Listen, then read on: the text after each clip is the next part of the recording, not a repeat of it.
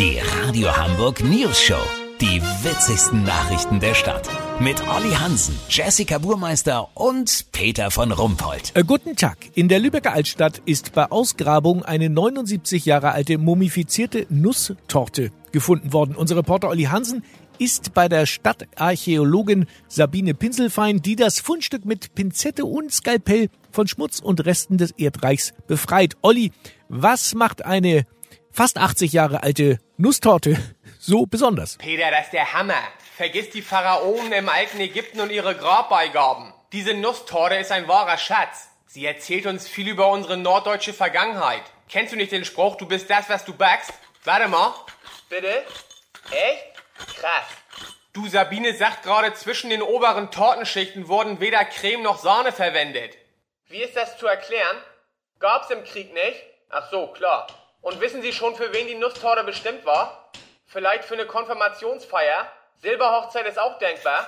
Peter, genaues kann man erst sagen, wenn das Eigelb und der Puderzucker im Labor waren. Außerdem ist natürlich mega interessant, ob Marzipan Bestandteil der Torte ist, denn sie wurde ja in Lübeck gefunden. Falls nicht, kann es sein, dass sie aus Travemünde eingeschmuggelt wurde. Da soll während des Krieges Anneliese Kuchmann gewohnt haben, die wohl für ihre Torten in der Gegend bekannt war, aber auch Neider hatte. Stichwort der Lübecker Tortenkrieg. Backaffinen Historikern ist das ein Begriff. Oh Mann, ist das spannend. Peter, wir gehen gleich rüber in einen Raum, der für uns Hamburger von besonderer Bedeutung ist. Denn da liegt ein circa 150 Jahre altes angebissenes Franzbrötchen, was bei Erdarbeiten für eine Stromtrasse in Bad Schwartau gefunden wurde. Lass so machen, wenn ich weiß, wie das da hingekommen ist und ob da bereits Zimt aus Sri Lanka verwendet wurde, melde ich mich nochmal, dann habt ihr das exklusiv, okay? Oh krass, ich hab richtig Gänsehaut. Ja, ist wirklich der Hammer. Vielen Dank, Olli Hansen. Kurznachrichten mit Jessica Buchmeister.